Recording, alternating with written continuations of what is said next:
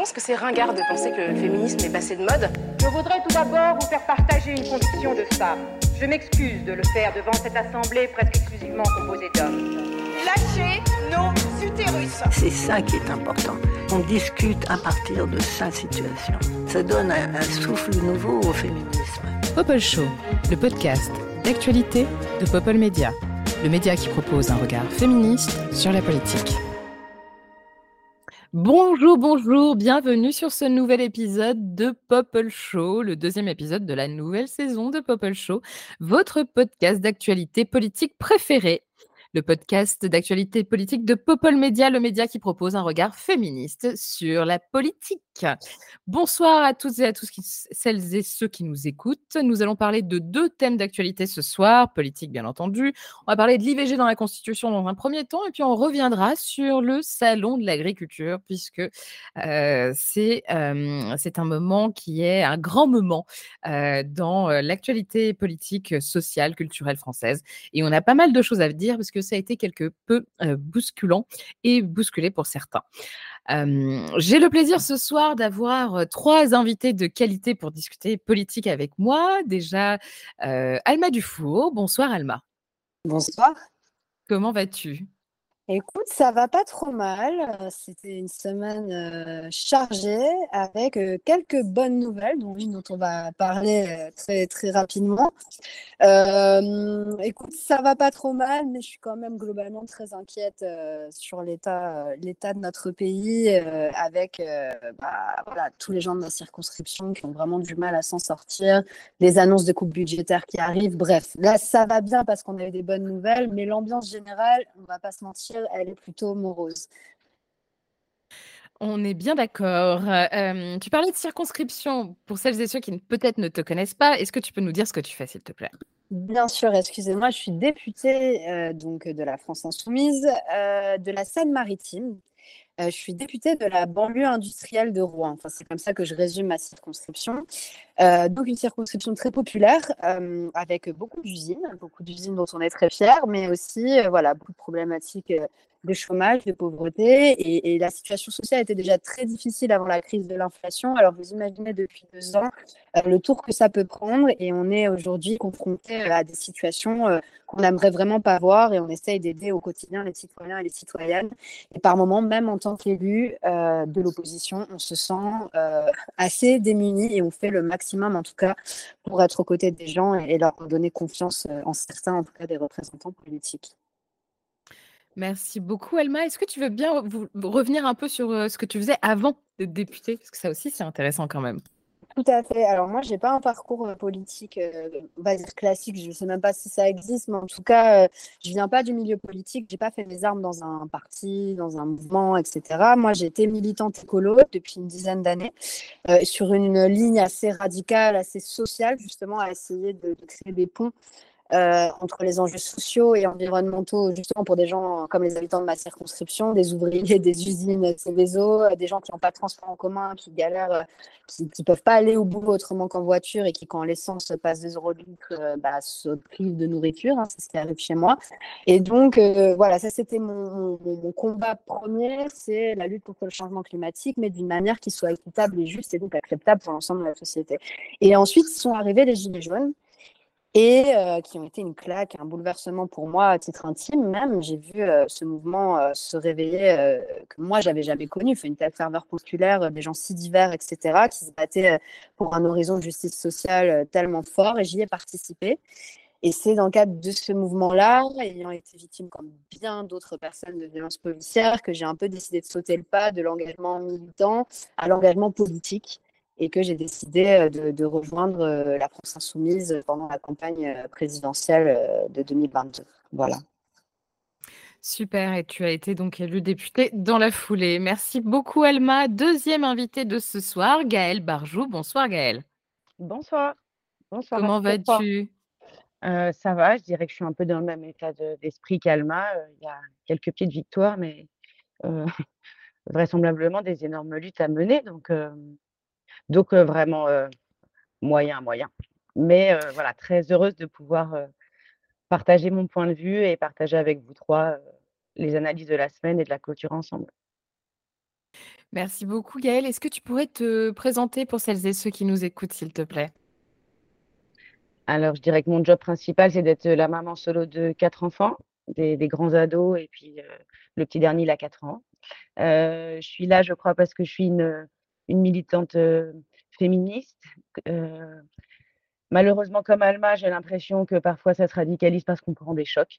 Et que donc, euh, voilà, moi, j'ai été choquée par euh, notamment les violences d'État, les violences policières. Et donc, je, suis, je suis dans le collectif Justice pour Cédric parce que c'est un, ami d'enfance et aussi parce que de toutes les façons, c'est voilà, c'est une lutte collective et qu'on doit y mettre fin. Et voilà ce que, ce que je peux dire sur moi. Je suis une, sinon, je suis une rescapée de la finance parce que j'ai eu un job avant et je m'occupais de partage de valeur ajoutée. Donc voilà, donc je peux être intéressante sur ces sujets. Eh bien, carrément, tu sais quoi, je note parce qu'il n'est pas exclu qu'on y revienne au cours de notre discussion. Tu pourras peut-être nous apporter euh, tes, euh, tes éclairages euh, valeur ajoutée, qui, fait une, qui est une belle valeur ajoutée, ceci dit. Pardon. Enfin, troisième, troisième invité de la soirée, de- parce qu'en fait, on est en train d'enregistrer le soir, mais vous êtes en train d'écouter le podcast aussi le soir, puisqu'il sera à 19h le dimanche soir. Troisième invité de ce soir, Adèle Barber. Salut Adèle Salut, salut Léa, je suis ravie, ravie, ravie d'être là. Ça fait un bon moment qu'on essaye avant même qu'on soit euh, collègues sur Backseat. Et donc, je suis contente de réussir enfin à participer à Popol. C'est trop bien. Carrément. Bah écoute, sois la bienvenue. C'est un plaisir de te recevoir. Est-ce que tu pourrais nous parler de toi également, s'il te plaît? Euh, bah, écoute, euh, alors moi, je vais super bien. Je trouve que l'ambiance politique est au top. Je suis très optimiste. Enfin, tu vois, un jeune Mais oui. optimiste vital. Tu vois, avec une telle vitalité, moi, ça me, ça me remplit de joie. J'y crois énormément. Euh, non, tout cela est donc faux. Euh, je suis dans le même état d'esprit que mes collègues euh, ce soir. C'est juste que euh, moi, j'essaie de faire des blagues parce que je trouve que tout est un petit peu lourd, complexe, parfois très pesant. Et je trouve, en tout cas, c'est ma façon d'aborder les choses, que voilà, de transmettre ou de partager mes, atermoiements et parfois mes, mes, enfin, juste mon désespoir de manière peut-être humoristique. En tout cas, moi, ça m'aide à survivre à ce monde qui me donne vraiment parfois envie de me barrer très loin. Mais barrer très loin, je l'ai fait. Et en fait, euh, j'étais aux États-Unis et là, on voit, il y a une année électorale euh, qui se, qui se présente. C'est pas Jojo non plus. Donc, euh, donc voilà, on va plutôt faire des blagues. Et donc, et donc, et donc, je suis la saltimbanque, euh, notamment de l'émission Backseat, où euh, je donne euh, l'avis, enfin, mon avis dans l'avis d'Adèle et où je fais euh, des blagues. Je roast l'invité politique de la semaine. Et je crois que Alma l'a un petit peu subi il y a quelques temps quand elle est venue dans l'émission. que j'étais à la fois influenceuse, animatrice et que limite j'allais ouvrir un kebab, je crois, tout en étant politique. Ça m'avait fait rire. Ben, parce que oui, ben, ton parcours est assez incroyable. Tu l'as un peu évoqué tout à l'heure. Enfin, on a beaucoup de choses à raconter. Donc, effectivement, je trouvais ça marrant d'appuyer sur ce point. Et donc, donc, voilà la raison pour laquelle je suis ici aujourd'hui, je pense. Et où est-ce qu'on peut te retrouver pour celles et ceux qui ont envie de se marrer un peu? Ah oui, je fais aussi des blagues hein, sur les, sur les, scènes parisiennes. Je joue au Paname et là, je suis en train de travailler sur un spectacle un petit peu plus long de 30 minutes où je ne parlerai pas que de politique. Euh, juste, ça viendra en petites touches, mais je parle peut-être euh, aussi d'une de mon époque, de ma génération, de ce que ce qui se passe peut-être dans le corps d'une femme. Enfin, en gros, j'adore parler de mes ovaires vieillissants.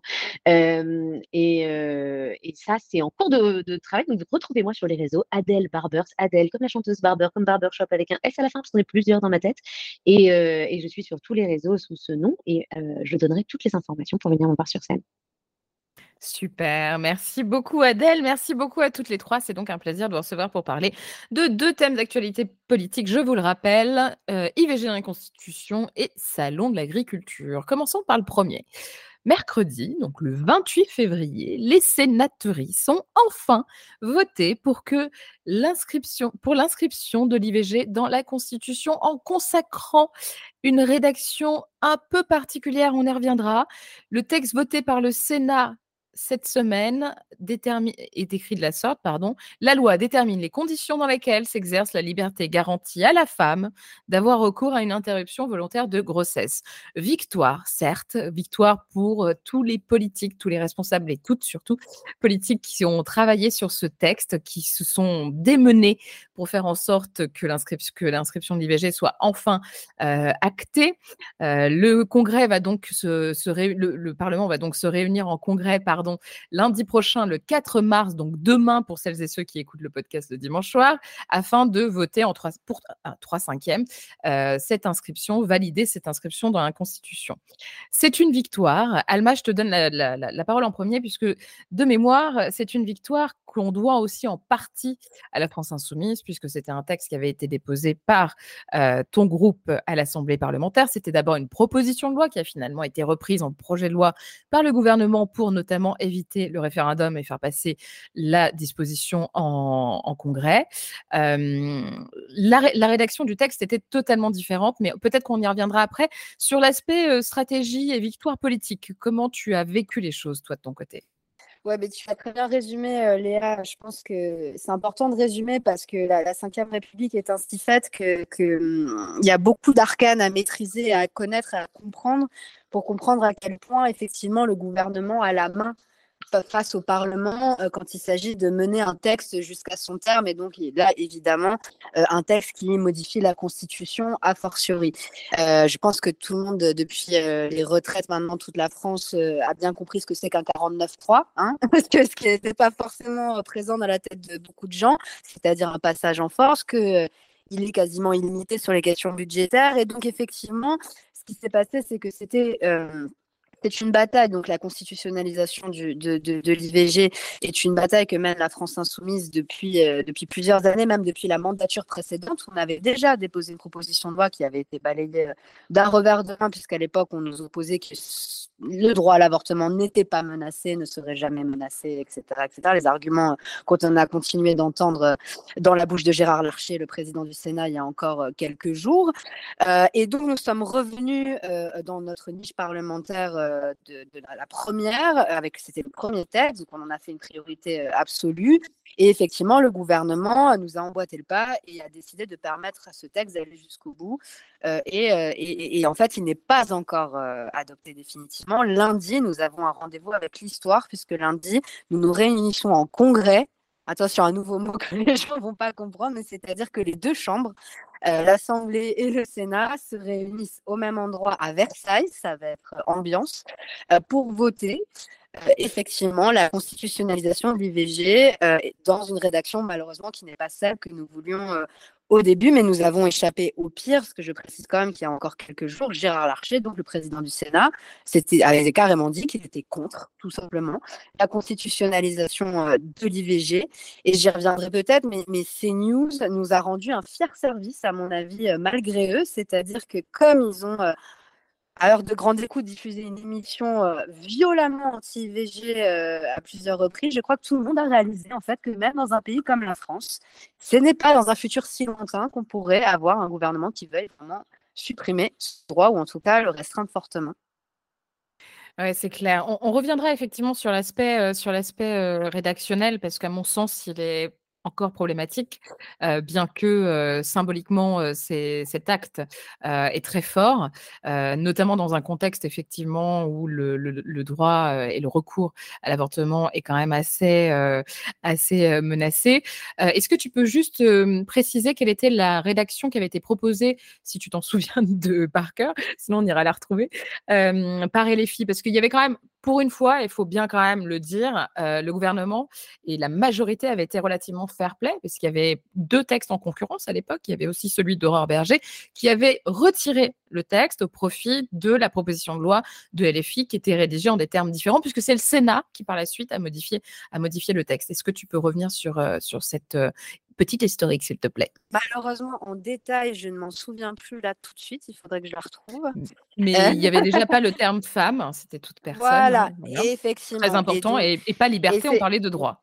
Exactement. Et donc, du coup, c'était deux, points absolument euh, fondamentaux, et, notamment sur la question de la, définition de femme. C'est-à-dire que là, aujourd'hui, euh, le, Sénat inscrit dans le marbre en fait la question, euh, la question du, du, comment comment expliquer ça, enfin comment trouver les mots, c'est-à-dire qu'en fait il, il, euh, il, refuse de considérer la question que des gens puissent changer de genre qui leur a été assigné à la naissance et puissent revendiquer des droits liés à l'avortement, liés à la grossesse, etc., etc. Et donc, du coup, pour nous, c'était un, recul par rapport à la reconnaissance des droits des personnes, notamment transgenres. Et donc, on, on a voulu jusqu'au dernier moment le garder, mais vu vu déjà que Gérard Larcher n'était même pas favorable à la rédaction où il y a le mot femme marqué, vous imaginez bien que ça malheureusement malheureusement dû être une concession pour que ça puisse aboutir euh, jusqu'à son terme. Notamment, euh, c'est notamment du compromis. J'ai retrouvé, pardon, euh, Alma t'interrompre, mais j'ai retrouvé donc du coup la,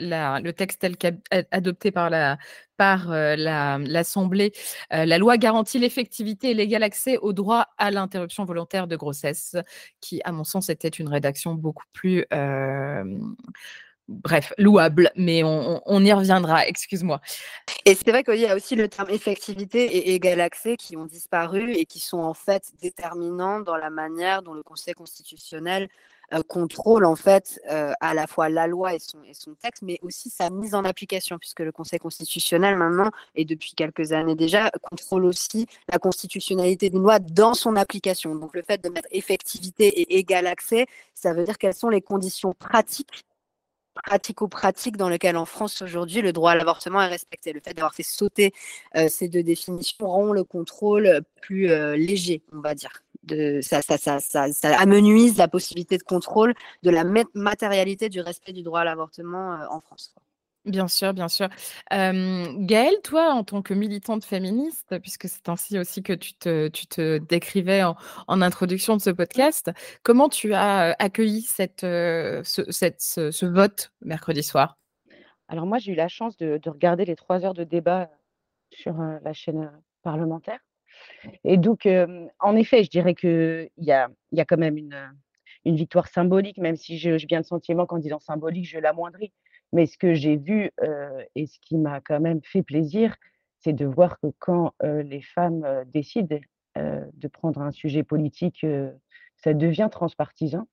je n'ai pas vu une seule femme dans l'hémicycle du Sénat s'exprimer contre, sauf une dame un petit peu, quand même, j'ai du mal à comprendre, hein, celle qui s'oppose, une dame du, une dame des, comment, du LR.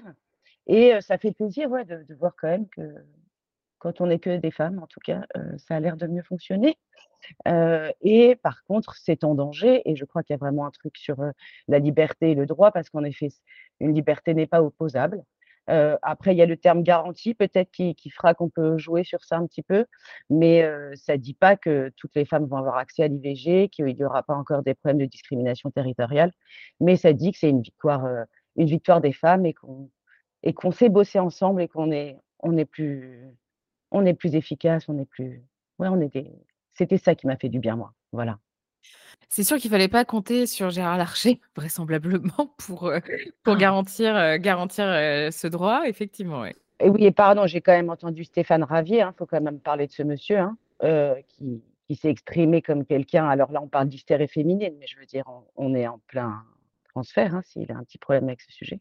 Et en effet, le, je pense que ces sujets-là sont, en, danger dès lors qu'il y a une poussée d'extrême droite. Voilà. Moi, je vis à Tours et, autant vous dire que, que les jeunes entre 18 et 24 ans veulent des femmes blanches qui portent des bébés et, voilà. Donc, il y a des soucis à se faire. Ouais, et puis en plus, quand on a un, président de la République qui parle de, retour au réarmement démographique et qui, qui vraisemblablement émet le souhait pour en plus quand même ses vœux hein, à la nation, aimer le souhait de, mener une politique nataliste. bref, Alma, tu voulais faire une petite, insertion avant qu'on donne la parole à Adèle. Une petite insertion parce que, parce que Gaëlle m'a tendu la perche sur, l'extrême droite et donc sur le Rassemblement national. Il faut quand même préciser qu'une partie des députés du Rassemblement national avait voté contre un euh, la proposition euh, de, constitutionnalisation de l'IVG, pas, pas l'ensemble du groupe, mais une partie quand même assez conséquente euh, qui a quand même aussi révélé ce vrai visage. il y en a, on va dire, Alexandra, qui, avance un visage masqué, d'autres moins. et dans le grade du groupe RN, où il y a quand même plus de 80, il y a 80 députés, plus de 80 députés, 89, on voit en fait certains profils qui sont clairement et qui l'assument. Euh, anti-féministe et contre les droits des femmes. Et effectivement, il faut aussi souligner que tu as très justement parlé de réarmement démographique dans la bouche de Macron, mais tout le programme économique du RM, notamment par exemple sur la réforme des retraites, ne reposait que sur l'idée de pousser les femmes à faire plus d'enfants. Donc, on a, ils n'ont pas d'autres idées économiques, puisqu'en plus, ils veulent euh, chasser la main-d'œuvre euh, de gens qui viendraient de l'étranger, etc., que de nous. C'est ça aussi leur projet. Donc, c'est tout à fait juste de dire que s'il y a une poussée de l'extrême droite, le droit à l'avortement est réellement menacé en France et que ce n'est pas un fantasme de féministe. Quoi. Oui, par ailleurs, euh, nos voisins, euh, nous offrent, euh, hélas, de bien tristes exemples, que ce soit avec Orban, en Hongrie, avec Meloni en Italie, etc., etc. Donc effectivement, il faut il faut savoir être vigilant et vigilante. Donc dans ce contexte, par ailleurs, hein, de poussée d'extrême droite, que ce soit au niveau national, européen, même international et aussi de menaces, au niveau, enfin sur le plan international, de l'accès à l'IVG, on peut quand même se dire que effectivement le symbole bien que, on, l'a compris, hein, ça, ne, permettrait pas effectivement à toutes et à tous de pouvoir, de pouvoir effectivement à toute personne, pardon, de pouvoir accéder à l'IVG de manière effective, alors que c'était la volonté initiale, en tout cas de, des parlementaires, des députés qui avaient, qui avaient adopté le texte en, en ces termes. on peut quand même considérer, dans une certaine mesure, que le message politique est fort et que c'est une bonne nouvelle, Adèle? Oui, je pense que c'est quand même une très bonne nouvelle. Toi qui adore les bonnes nouvelles. Ouais. Après, moi, j'ai une petite passion Sénat, euh, qui est vraiment qui, est très ancrée en moi, euh, et, et je, je, me réjouis vraiment que le Sénat l'ait voté. Et je, et je pense que c'est aussi important de redire que le Sénat aurait pu juste s'y opposer pas que je cherche à défendre le Sénat, mais je pense que c'est intéressant aussi de voir qu'il y a plein de forces au Sénat et que le Sénat n'est pas qu'une vieille chambre de droite, mais que pour une fois, ce qu'on appelle la chambre des sages, certes, alors n'a pas fait exactement euh, ce qu'on voulait, a complexifié une formulation qui du coup a rendu euh, les choses, euh, ben, comme vous l'avez décrite, extrêmement bien, plus complexes, un peu excluantes. Enfin, ça, ça, fonctionne pas du tout comme, en voulant ménager, euh, dire la chèvre et le chou, les électeurs de droite et, et, les constitutionnalistes, enfin bref, je pense qu'ils se sont embarqués dans une usine à gaz. Mais mine de rien, on arrive quand même à un truc positif. mais le, Sénat a d'abord refusé, me semble-t-il, le texte en commission, qui est la proposition de loi, pour quand même ensuite, en séance, faire un seul article, un amendement ou un seul article, où ils aient cette proposition de formulation qui n'est pas très loin finalement de celle qui a été reprise par le gouvernement. Et, et ça, je trouve c'est pas mal de le dire quand même, parce qu'ils auraient pu juste rester dans leur truc et dire non, c'est nul, on le fait pas. Et ils ont quand même ouvert le truc. Et ça me fait un peu plaisir parce que quand même, ils retardent beaucoup les réformes importantes. Non, mais la, congélation des ovocytes, la PMA, ça a été hyper retardé par le Sénat, méga relou, mais ils ont fini par le faire. Il n'y a pas longtemps, là, ils viennent de refuser le congé menstruel. Bon, bah voilà, ça y est, c'est foutu, donc il faudra tout refaire. mais on a peut-être, moi ça me donne de, je suis positive en ce moment, ça me donne de l'espoir. Je me dis quand même que peut-être il va se passer, euh, voilà, un truc euh, pour, le futur. Finalement, ça, vient quand même, et, je trouve que c'est euh, quand même chouette, et ça, vient avec ce que disait Gaëlle en fait, c'est aussi peut-être parce que ben, les femmes, ou ce que disait aussi Alma, ben, peut-être quand on met les femmes ensemble et qu'elles font des trucs, c'est cool. je ne sais pas si mon temps de parole était coulé ou si je peux continuer, mais non, mais je voulais dire parce qu'il y avait Stéphane Ravier, donc effectivement, vous en avez parlé, euh, ce sénateur euh, reconquête, euh, qui s'est plaint qu'il bah, n'était pas content, il trouvait que c'était nul, le texte ça allait pas, il n'y a rien qui allait. Mais il a dit un autre truc, il s'est moqué des effusions qui ont eu lieu suite au vote au Sénat dans ce qu'on appelle l'entrée de l'hémicycle.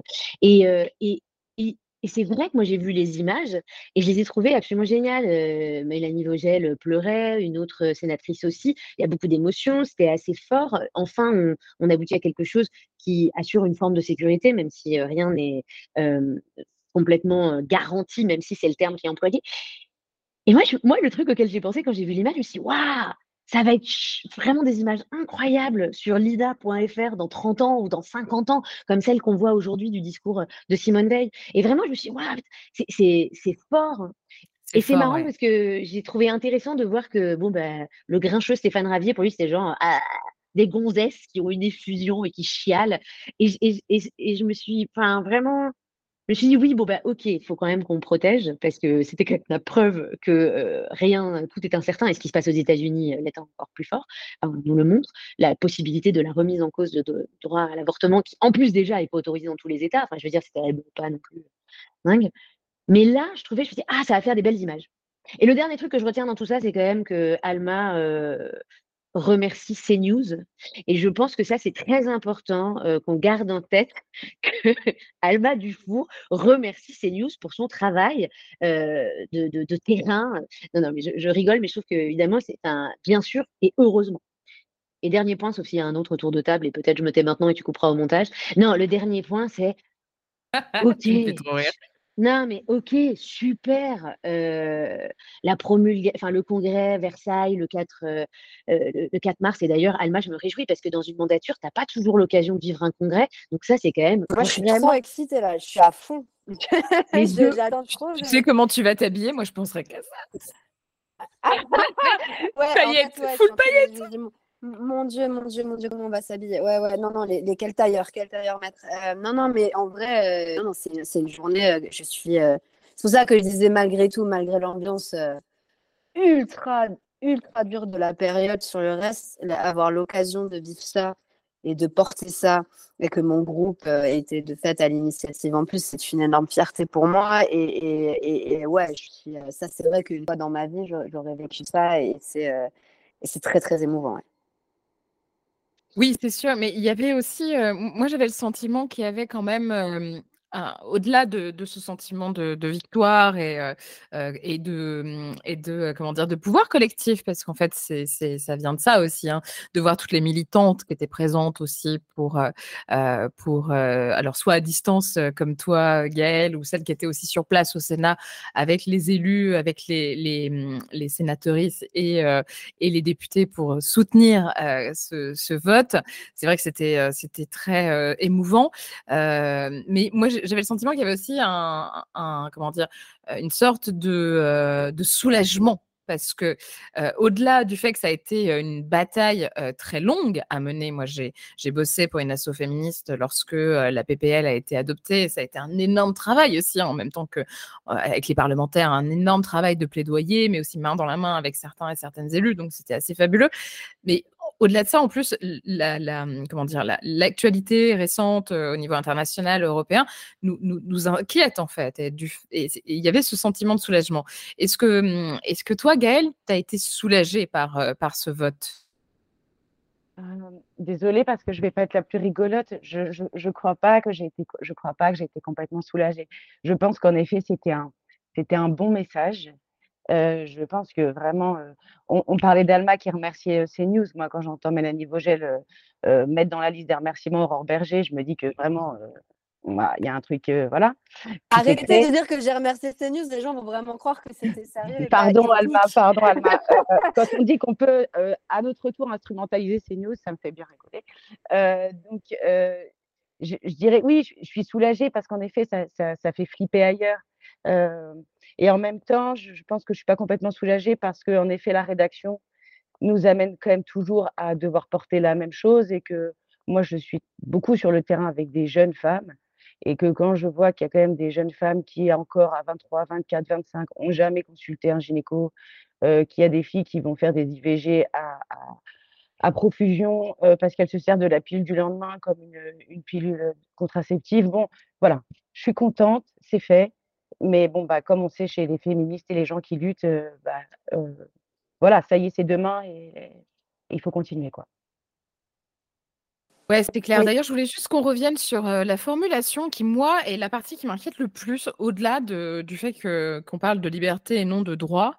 moi, ce qui m'inquiète le plus, c'est la loi garantit les conditions dans lesquelles la, on a la possibilité du recours. Parce que concrètement, je veux dire, ça ne met aucune barrière en fait. Ça ne garantit Concrètement, tu peux même réduire le délai légal. Exactement. Donc c'est super flippant en fait. Qu'est-ce qu'on fait pour garantir que ça... Enfin, quels sont les garde-fous? Parce que typiquement, l'extrême droite est au pouvoir plus tard, admettons, même si ce n'est absolument pas ce qu'on souhaite, mais potentiellement, ça veut dire qu'ils vont dire, bah, en fait, tu as une semaine? Si je peux rebondir là-dessus, alors après, c'est à l'interprétation du, du, Conseil constitutionnel. Et donc, du coup, plus le texte est flou, plus l'interprétation est, variable. C'est-à-dire que garantir la liberté, il pourrait très bien juger que le fait de disposer que d'une semaine pour pratiquer une interruption volontaire de grossesse n'est pas ce qui veut dire garantir la liberté. Il pourrait quand même casser une loi qui réduirait à, la limite de l'impossible les délais pour, pour, faire, pour pratiquer une IVG. Néanmoins, effectivement, c'est quand même entre un mois et les délais actuels, enfin entre une semaine pardon et les délais actuels, voilà, il y a le curseur et ce serait effectivement au, Conseil constitutionnel qui est qu'il est euh, de, de, trancher. Donc on n'est pas encore en pleine maîtrise effectivement euh, de ce qu'on veut vraiment. Et ce que tu disais, Gal, c'est vrai, tu as raison, il faut quand même le préciser. Euh, moi, j'étais alertée il y a encore quelques jours par un, par un compte Instagram qui s'appelle Les Éclaireuses, que vous devez connaître aussi, euh, qui me disait, euh, qui me disait euh, avoir été démarché par des associations qui se font passer pour des numéros verts sur d'informations sur l'IVG, qui sont en fait des associations anti, anti-choix et qui disent des atrocités, mais vraiment, elle les a enregistrées. Donc aujourd'hui, alors que c'est illégal de faire ça, euh, ils disent des atrocités du genre 80% des couples se séparent après une IVG, euh, euh, tu ne sais pas la dépression qui t'attend, tu vas finir au RSA parce que, parce que tu vas être tellement déprimé que tu vas perdre ton travail, enfin des choses, mais il y a des discours d'une violence. Donc effectivement, la question de l'effectivité de, de, l'éducation au droit et de l'égal accès territorial au droit, en plus dans un, moment où le système de la santé s'effondre globalement en France, reste effectivement entière et, et, c'est une, victoire d'étape, mais on n'a pas du tout euh, gagné la bataille. Et, ce que vous avez dit en plus sur l'étranger, moi je suis euh, euh, en partie argentine. voilà, je, forcément, je, mesure ce que ça peut être et je reste quand même effectivement inquiète. C'est clair. Merci, merci Alma. Euh, Gaëlle, tu voulais préciser quelque chose Après, je donnerai la parole à, Adèle après toi pour, conclure sur ce thème. Ça va être très très rapide parce qu'on parlait de, qu'est-ce que pourrait dire la relecture du texte. sur le terme garantie, ils se sont, ils se sont échauffés en hémicycle. Hein. je crois que c'est le, sénateur Bas, je crois, un, conservateur. Philippe Bas, ouais. bien sûr. et donc, en fait, le terme garantie, il a été conservé. Mais finalement, déjà, c'est Marie-Pierre de la Gontrie qui avait répondu en disant qu'en fait, il y avait des droits qui étaient garantis, enfin des libertés garanties, pas garanties. Mais en fait, ce terme garantie pourrait même sauter parce qu'en fait, ça n'est pas très commun dans la Constitution. I'm Sandra, and I'm just the professional your small business was looking for. But you didn't hire me because you didn't use LinkedIn jobs. LinkedIn has professionals you can't find anywhere else, including those who aren't actively looking for a new job, but might be open to the perfect role, like me. In a given month, over 70% of LinkedIn users don't visit other leading job sites. So if you're not looking on LinkedIn, you'll miss out on great candidates like Sandra. Start hiring professionals like a professional. Post your free job on linkedin.com/people today. De se servir de ce terme garantie. Donc je crois qu'en plus, c'est vraiment un truc un peu de sémantique qui nous garantit même pas que ce soit garanti. Voilà, c'est ça que je voulais vous dire. Et il, garantit les conditions, même pas le droit en fait. Ouais, ouais, en plus. Mais j'ai vraiment en plus eu le sentiment que c'était c'était du un peu du vernis pour avoir des choses à débattre. Donc voilà. Mmh. Désolée, je laisse la parole à Adèle. Adèle, est-ce que tu veux bien conclure sur ce thème avant qu'on se qu'on se qu'on s'en tape une bonne tranche en parlant du conseil du, du salon de l'agriculture? Euh, Oui, non, bah, pour conclure, je, en fait, je pense que dans le premier texte, il me semblait qu'il y avait aussi une référence à la contraception. Et je pense que c'est vachement important qu'on en parle et qu'on on légifère plus dessus et que, en fait, et qu'on redise et redise et re-redise que l'IVG, c'est vraiment la dernière solution, quoi. C'est vraiment quand, quand, quand, quand, on n'a pas eu le choix, c'est pas, c'est pas une méthode contraceptive, c'est pas un truc qu'on prend à la légère, c'est pas un truc cool.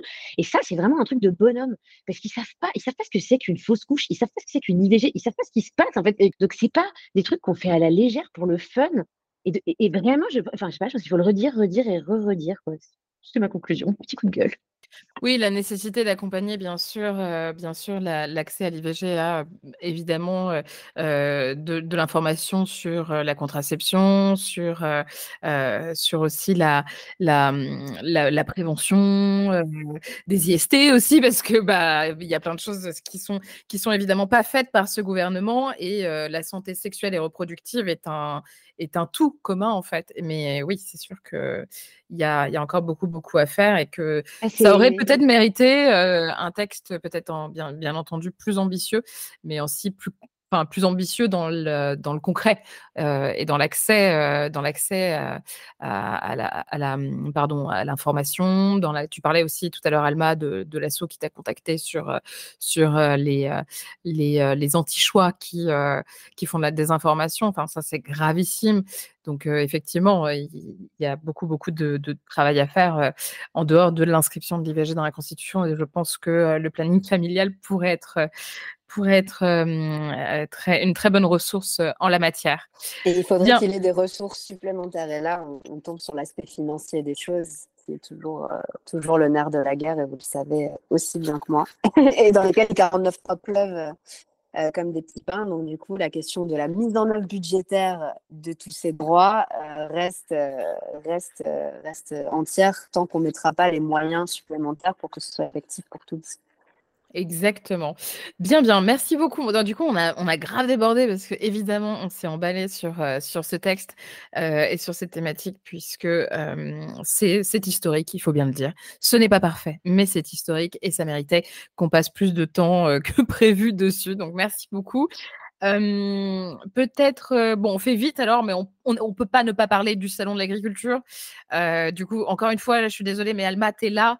Il y, avait un texte qui a été déposé par LFI sur les prix planchers. Il y a plein de choses. Bref, on fait pas, fait pas l'historique parce qu'il s'est passé tellement, tellement, tellement de choses qu'on n'a pas le temps. Mais en gros, salon de l'agriculture, énorme shitstorm pour Macron et son gouvernement, un bordel absolu. Bardella en mode up, up, up, euh, tout le monde m'adore. Mais alors, est-ce que vraiment derrière tout le monde l'adore C'est pas si sûr.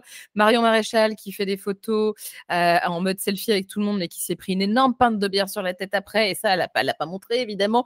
Donc, beaucoup aussi d'utilisation d'images en mode euh, regardez comment on est sympa, etc., etc. Parce que c'est aussi ça le salon de l'agriculture. Euh, bref. Qu'est-ce qui s'est passé et qu'est-ce qu'on peut attendre euh, de, cette séquence politique? Parce que c'est vraiment, ce qui s'est passé. Ça a été une énorme séquence politique et ça l'est encore. En tout cas, pour permettre aux agricultrices de euh, vivre décemment de leur travail. C'est ça la vraie question, en fait. Euh, donc, ce que, révèle cette crise, qui est en fait une crise qui, couve depuis une dizaine d'années.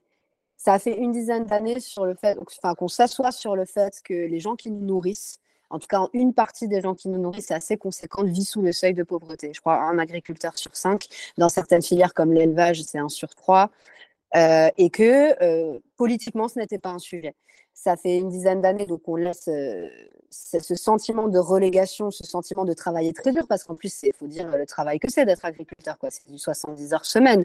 On est quand même sur des boulots excessivement pénibles et mal payés pour certains. Il y a des secteurs s'en sortent mieux que d'autres. On sait tous, et c'est les réaliers versus les éleveurs, les maraîchers, tout ça, tout ça. Bref, néanmoins, c'est c'est une profession en grave crise, alors que c'est une profession, euh, si ce n'est peut-être la plus essentielle à notre survie collective.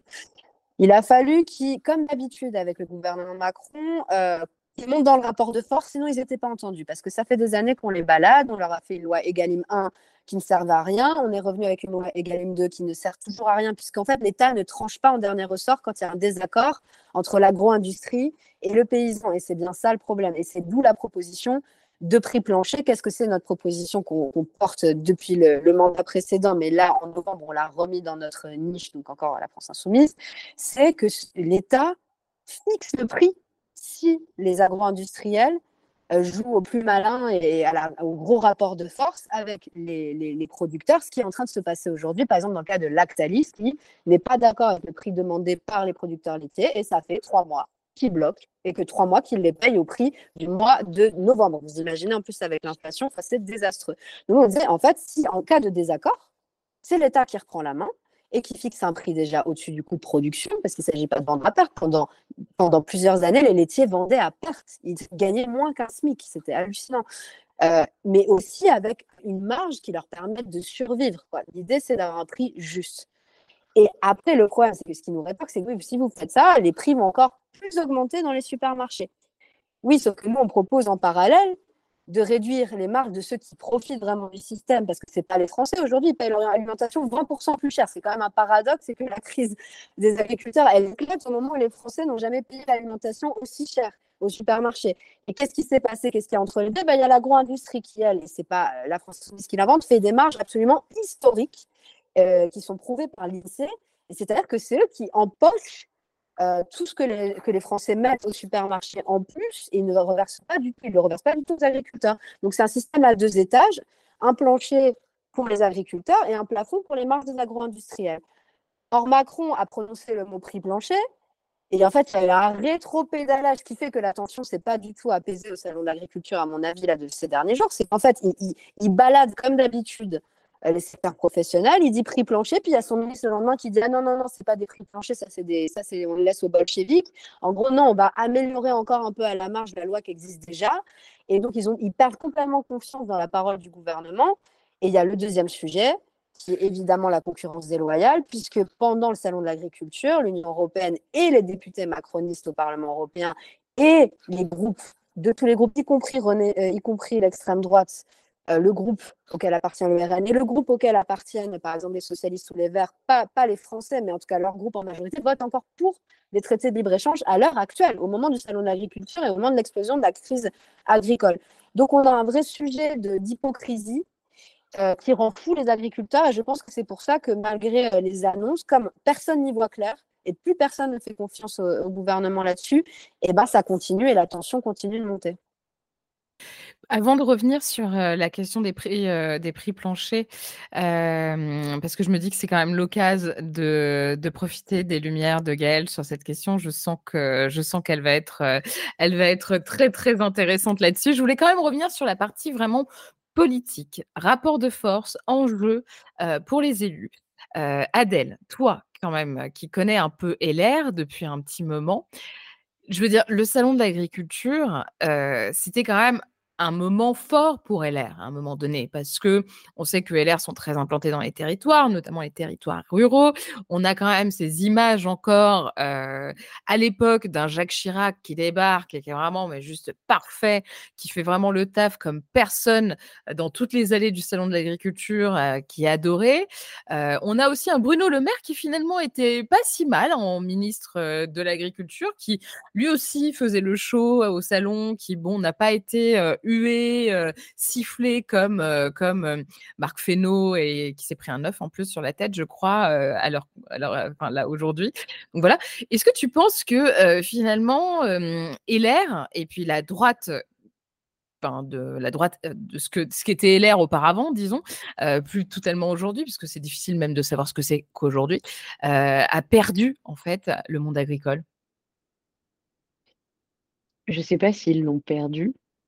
Je pense qu'il continue, euh, au contraire d'être libre. Je ne sais pas si j'ai une, je peux vraiment te répondre à cette question. Moi, j'ai l'impression qu'ils sont toujours bien reçus, euh, mais comme tu le dis, on ne sait plus très bien ce que c'est, en fait. tu places où la droite? C'est quoi? effectivement, depuis Chirac, euh, qui tapait sur le cul des vaches, je crois que, même si effectivement Bruno Le Maire, mais tu vois, je me souviens pas de séquences incroyables, de Nicolas Sarkozy au salon de l'agriculture, par exemple. Sauf le casse-toi pauvre con.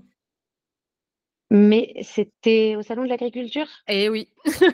Ah, c'était alors c'était avec les pêcheurs quand il a fait: «Descends, descends, heu, je» C'est ça. Mais non, fait, tu as heu, raison finalement, maintenant que j'y réfléchis, LR n'a pas toujours été, heu, le parti acquis aux Je je crois pas. Non, moi, ce qui m'amuse, heu, dans cette séquence alors déjà 1, pardon, mais ça fait les choux gras des humoristes, hein, parce que c'est fantastique. Ils veulent Ah, il y a tous faire la matos, photo Mmh. avec, heu, la vache, tous faire la photo machin. Enfin, pardon, mais allez voir Marc Fesneau avec son agneau sur la nuque. Pardon, mais c'est la réincarnation de Jésus, ça n'a aucun sens. Enfin, je veux dire, le ministre de l'Agriculture, je sais pas du tout ce qu'il lui a pris, mais Marc Fesneau est mon berger, quoi. Enfin, c'est quand même vraiment des moments de communication très, très drôles. Jean Lassalle qui fait le paquito, ce qui n'a aucun rapport avec l'agriculture, mais néanmoins, heu, voilà, ils en profitent. Donc pour moi, je retiens, heu, c'est quand même assez rigolo. Mais ce qui est assez marrant aussi, c'est de voir un peu la séquence, tu sais, un peu comme la communication, heu, ce qu'on disait tout à l'heure, tu vois?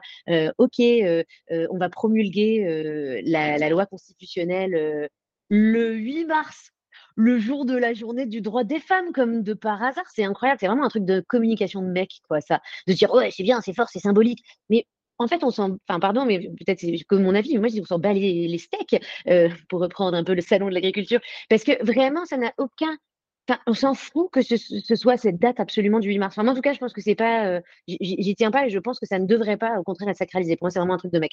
Bref, et ben là, il y a d'autres trucs hyper symboliques. Genre maintenant, c'est le moment des listes européennes. Hmm, tout le monde y va de, son agricultrice sur la liste européenne, tu vois. Donc maintenant, la tête de liste, euh, elle, je sais plus si c'est ah, elle, c'est Renaissance, c'est Valérie Aguerre, elle est elle-même issue du milieu agricole. Je sais plus comment s'appelle la numéro 2 de la liste LR, mais elle est elle-même agricultrice. Et c'est et, c'est vraiment, tu sens, c'est aussi la, séquence communication. Et je me dis, bon, c'est super, vas-y, on prend ce qu'il y a à apprendre. C'est des meufs, elles sont agricultrices, c'est chambé, elles vont faire, enfin voilà, c'est super qu'elles soient là, qu'elles soient exposées, qu'elles le fassent. Mais je, je trouve que du coup, ça s'arrête un peu sur juste la communication et ça me, ça, ça me contrarie un petit peu.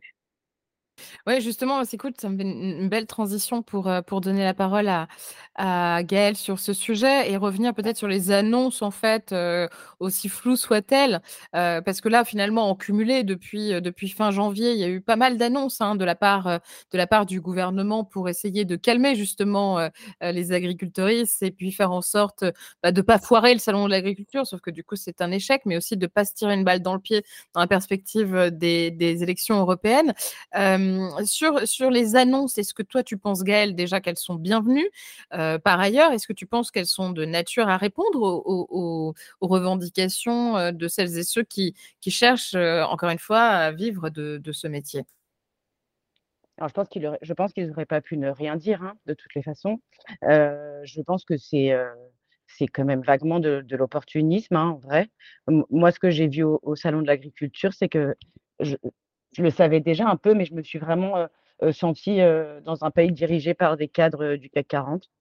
Enfin, le côté je remonte mes manches, tout ça là, et on va parler, on va parler tarifs, j'avais l'impression de je sais pas, de voir mon boss au board.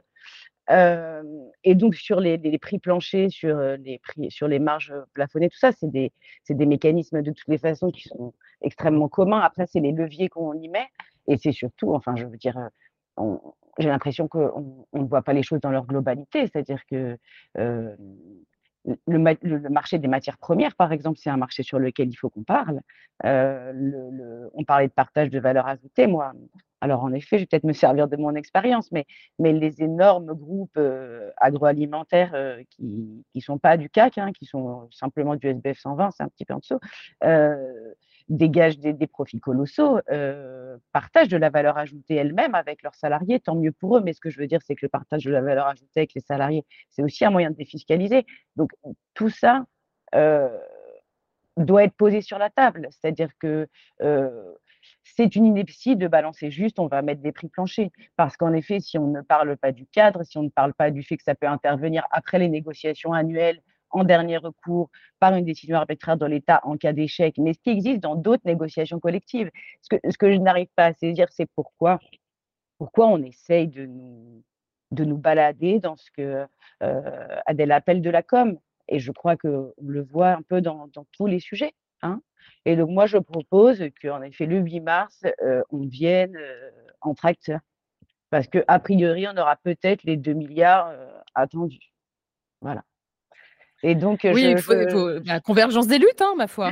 voilà, intersectionnalité. Mais je trouve que c'est beaucoup d'opportunisme en vue des des élections, heu heu, européennes, quoi, en vrai et que je crois pas malheureusement au fait que ces gens-là pareil pour l'écologie, c'est-à-dire que l'écologie, c'est aussi le parent pauvre de cette chose-là et donc on est en train aussi de diviser pour mieux régner. C'est-à-dire qu'évidemment que les agriculteurs sont pour la majeure partie des écolos. Alors je parle pas de ceux qui qui ont pris qui achètent des moissonneuses-batteuses à 2 000 000 mais on voit bien que là, on est encore face à un État qui essaye de de nous perdre quand même.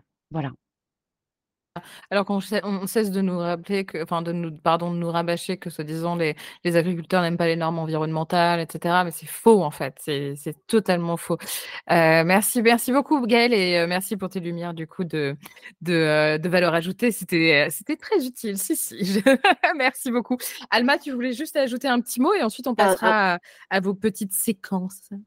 Un tout petit mot parce qu'en fait, c'est c'est exactement dans la dans la ligne de ce que disait, Gaëlle. En fait, pourquoi il va rien se passer? J'ai alerté les agriculteurs sur le fait de ne pas croire euh, aux, promesses d'Emmanuel Macron qui en fait sur tous les sujets en permanence. le chèque alimentaire qui est un peu connecté quand même directement à cette affaire aussi. Il faut quand même savoir que ça fait depuis quatre ans qu'ils nous le promettent, qu'ils le ressortent à chaque crise sociale, qu'ils l'enterrent, qu'ils le ressortent, qu'ils l'enterrent, et là il est définitivement enterré.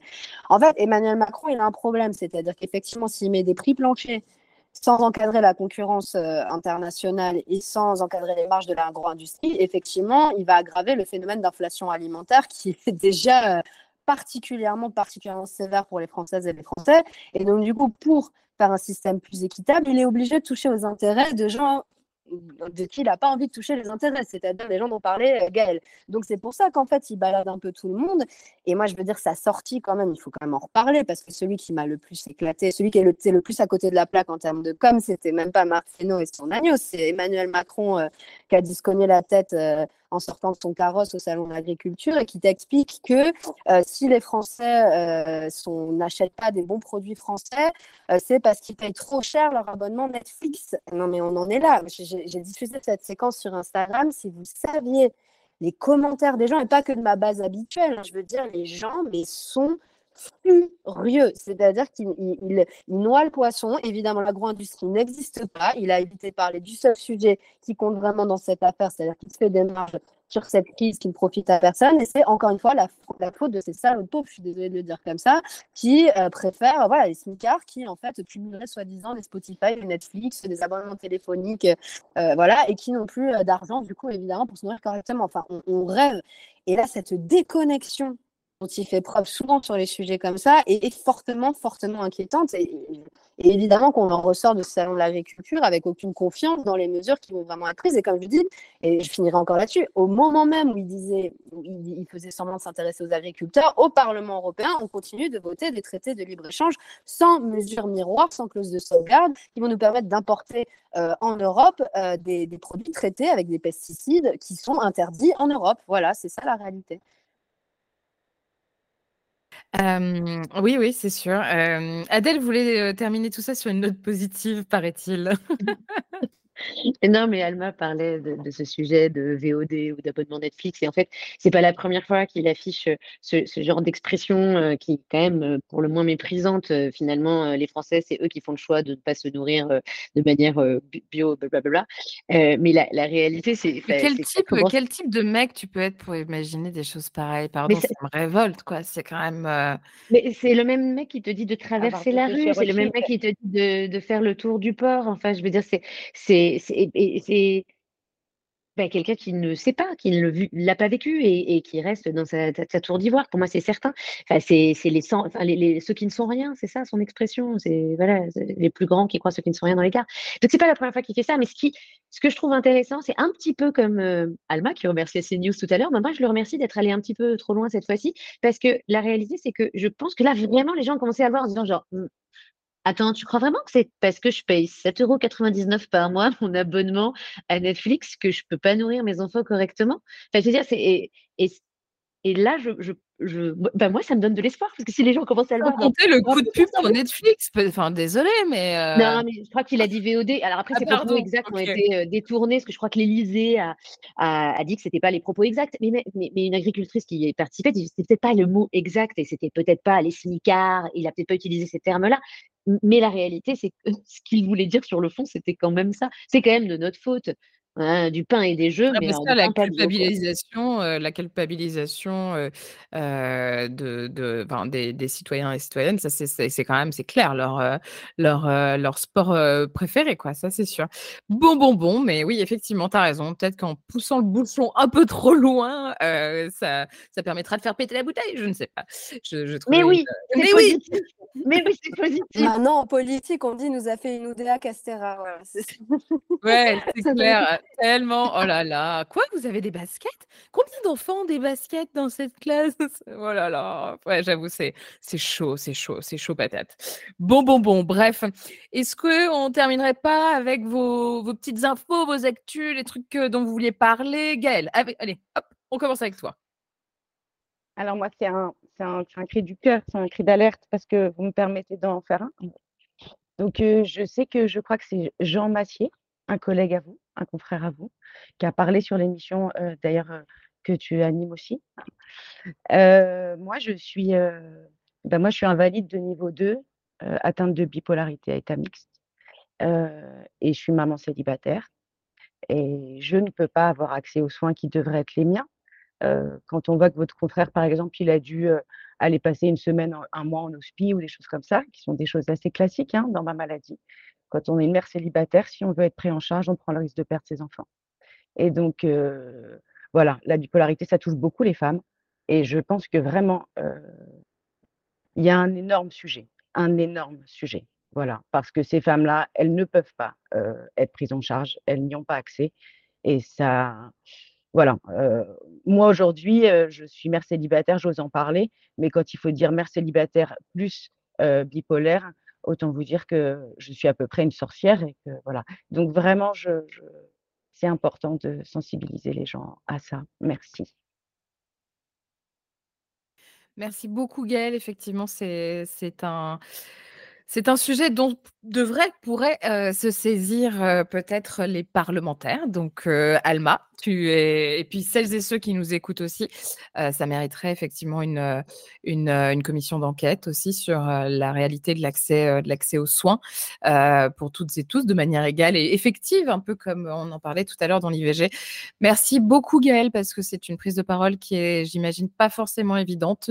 donc, bravo, merci. Et je pense que ce sera aussi utile et c'est très important de dire qu'il y a aussi un, un, aspect genré, une approche genrée à avoir sur, sur ce, type, ce type de maladie. Donc, bravo. Et je pense que beaucoup de, des auditoristes et auditeurs et auditrices de, de, Popol seront, seront très sensibles à, tes propos. Donc, bravo, merci encore. Alma, de quoi souhaitais-tu nous parler, s'il te plaît? Eh ben pour rajouter dans les sujets compliqués,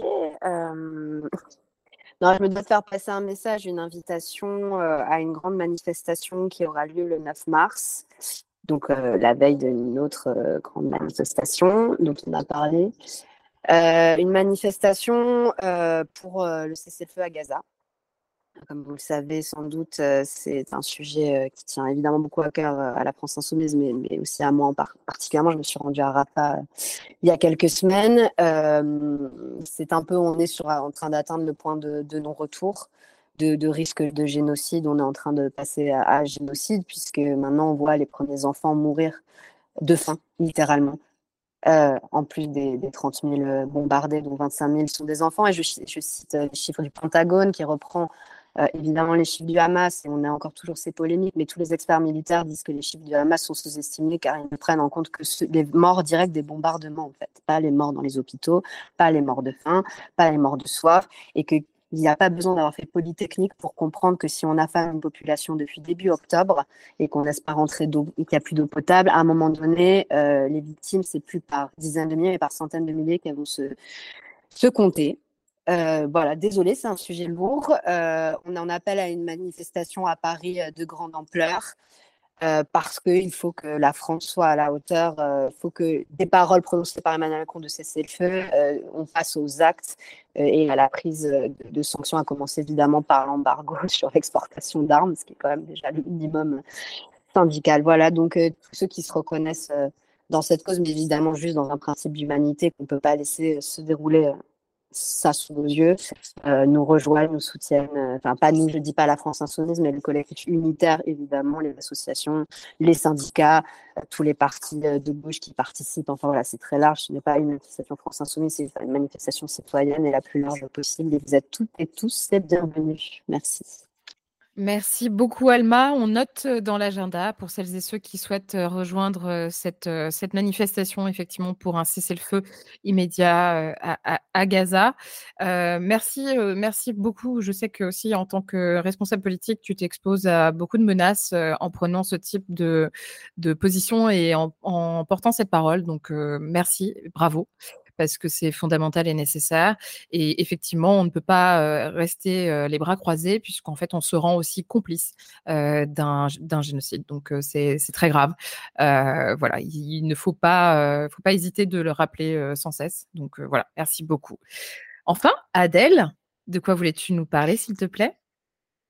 Bah, j'ai encore un message très optimiste, euh, justement, euh, pour, pour, terminer sur un sujet vachement léger, euh, le MeToo cinéma, le MeToo garçon. Je, je trouve que c'est absolument super ce qui se passe en ce moment. Je trouve ça terrifiant de se dire que c'est cinq ans après l'autre MeToo qu'on se soit dit ah non mais attends en fait c'était pas tout à fait fini, on va faire un MeToo cinéma. Mmh, c'était quoi le MeToo il y a cinq ans? C'était déjà dans le cinéma, mais OK. Et en fait, je trouve ça vraiment génial ce que fait Judith Godrèche.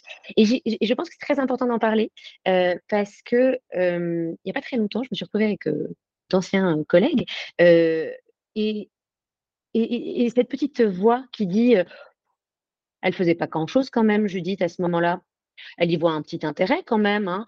c'est quand même un petit peu étonnant. Pourquoi 30 ans plus tard, quand tu as un trauma, tu mets pas 30 ans à le sortir? Et, j'étais là, genre, c'est pas possible. Enfin, alors évidemment, ça venait de, garçons, euh, euh, d'hommes, mais je pense qu'il y a des femmes qui peuvent tenir aussi ce discours. Et, je, trouve ça terrifiant qu'on oublie en fait euh, le temps que ça prend de réaliser un trauma, d'oser le dire, et qu'en fait, si tu reprends tout ce qu'a fait Judith Godrèche, au contraire, tu as l'impression que depuis 30 ans, elle essaye de le dire dans toutes ses interventions médias, mais qu'elle bah, ne sait pas comment l'amener. Et, et, ça peut être interprété autrement. Et donc, je pense que c'est déjà très bien de, ce qu'elle fait. Et j'ai trouvé ça super aussi, donc tout le sujet MeToo garçon qui est en train de, qui arrive aussi par le milieu du cinéma, et aussi les déclarations d'Adrien Borne, l'auteur, qui, qui a redit que parler c'était terrifiant, et c'est vrai. Et je pense qu'en plus, là pour le coup, il y a aussi une approche genrée. Euh, c'est pas simple non plus pour les mecs. C'est pas simple pour les nanas, mais, mais, mais euh, comme on est beaucoup plus nombreuses, les femmes à avoir été victimes, je, trouve qu'il y a presque un moment difficile pour les garçons. Ce que je trouve super, c'est que ben, là, ça met tout le monde dans une même discussion et, et, et et si les mecs qui pensent que Judith euh, Godrèche euh, euh, dit de, la merde, ou en tout cas utilise ça à, son bénéfice, ben, s'ils entendent Adrien Borne expliquer que parler c'est terrifiant, que oui ça prend vachement de temps, que lui il n'a pas eu le courage de prendre la voie judiciaire parce que c'est dur, et ben peut-être que ça aidera aussi des mecs à mieux comprendre les démarches des meufs. Et je voilà, je et ben, ben moi ça me donne de l'espoir. Ben, très bien, en fait, effectivement, ouais, c'est, euh, tu as raison, c'est, euh, c'est super important. Euh, et puis, bien entendu, il faut accompagner euh, ces, euh, ces, ces moments, ces mouvements. Et puis, ben, force à toutes celles, celles et ceux qui, qui parlent. et puis, ben, soutien, bien entendu, inconditionnel à toutes les victimes et aux collègues. Je me permets juste de rajouter aussi aux collègues d'Alma, aux, députés les filles handicabat, euh, qui euh, a parlé euh, lui-même de son agression. Et je trouve que c'est très courageux, parce que je ne pense pas qu'il y ait eu beaucoup d'élus de, la République qui l'aient fait. Donc, bravo. Merci beaucoup. c'est un très bon copain. Il est un mec en or, vraiment. Merci beaucoup, merci beaucoup à toutes les trois pour euh, vos interventions ce soir sur Popol. C'était vraiment un plaisir et un bonheur de vous recevoir. J'espère que vous avez aussi passé un agréable moment. J'en profite aussi pour faire une toute petite autopromo parce que je viens de sortir un livre, un manifeste politique et révolutionnaire sous forme de fiction qui s'appelle Au revoir Simone, où j'essaie de, d'imaginer euh, un futur proche où une révolution féministe advient. Et euh, je m'intéresse en fait au processus de, de mise en place d'un véritable projet, euh, projet politique qui serait le féminisme. Voilà, voilà. Donc, euh, je me permets quand même euh, de, de, vous en parler si vous le souhaitez le lire et me faire des retours. J'en serais très heureuse. Merci beaucoup. À bientôt sur un nouvel épisode de Popol.